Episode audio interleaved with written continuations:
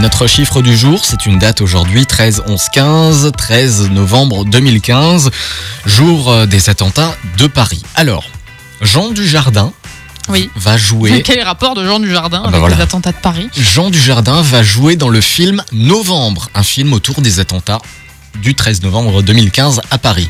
Alors le film est plongé au cœur de l'antiterrorisme pendant les 5 jours de traque qui ont suivi les attentats du 13 novembre.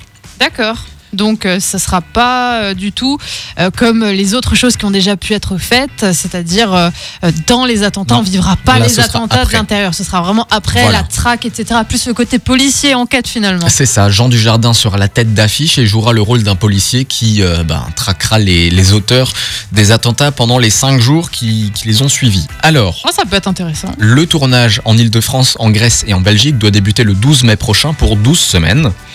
Et euh, bon, certaines victimes considèrent que l'art peut libérer la parole et constituer un rempart à l'oubli. D'autres estiment qu'il est encore trop tôt, que les événements sont trop durs pour se transformer en fiction et que ces films peuvent favoriser un stress post-traumatique.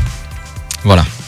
En tout cas, euh, j'avais vraiment adoré moi le documentaire qui avait été fait, qui avait Sur été Netflix. diffusé sur Netflix, euh, Fluctua Nec Mergetour, qui avait été euh, diffusé il y a un petit moment déjà, hein, mais qui n'avait du coup rien à voir avec la fiction qui va être proposée.